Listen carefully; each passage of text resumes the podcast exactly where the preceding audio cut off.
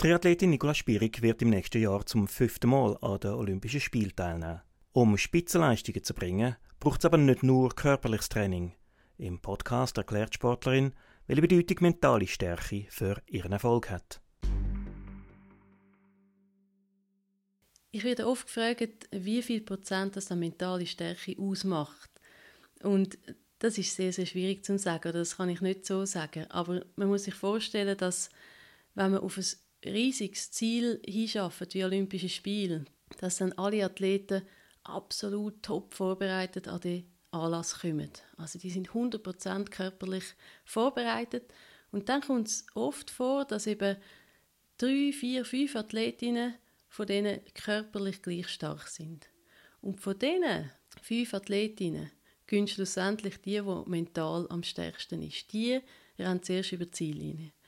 Und wenn wir das so anschauen, dann ist die Mentalstärke extrem wichtig. Klar, es braucht sehr, sehr viel körperliche Arbeit, um überhaupt zu diesen fünf Top-Athletinnen zu gehören. Das ist die Grundvoraussetzung. Aber nachher ist die Mentalstärke eigentlich das Tüpfchen auf dem I, wo entscheidet, ob man den Wettkampf gönnt oder nicht. In dieser Hinsicht ist beides sehr wichtig, also das körperliche Training, wo einfach natürlich dazugehört und wo sehr viel Einsatz braucht. Das Mentale ist aber genauso wichtig, um schlussendlich zu gewinnen. Ich habe verschiedene äh, Arten ausprobiert. Ich habe vor meinem ersten Olympischen Spiel mit einem Sportpsychologen zusammengearbeitet und habe äh, verschiedenste Methoden kennengelernt, autogenes Training und weitere. Für mich hat keins 100% funktioniert. Für mich am besten funktioniert eigentlich, wenn ich das körperliche Training mit dem mentalen Training verbinde.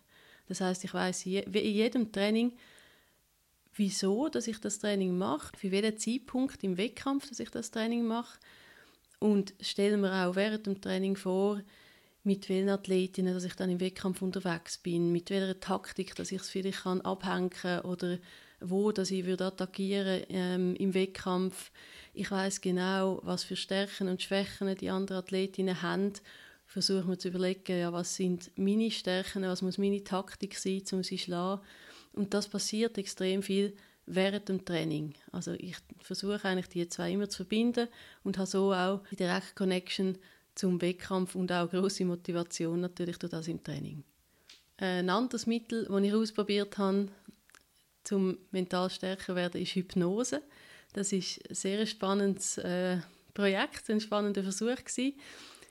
Ich glaube aber, bei Hypnose muss man können, dem Gegenüber, also dem, was tut, hypnotisieren, sehr gut vertrauen. Und für mich ist das etwas extrem Persönliches gewesen, wo ich schlussendlich mich nicht so können öffnen und ihm vertrauen, dass er mir können irgendwie mich überhaupt hypnotisieren. Also für mich ist das schlussendlich hat das nicht funktioniert. Ich finde den Ansatz spannend, aber das geht nicht, wenn man sich selber nicht kann öffnen, wenn man selber nicht kann dem Gegenüber vertrauen.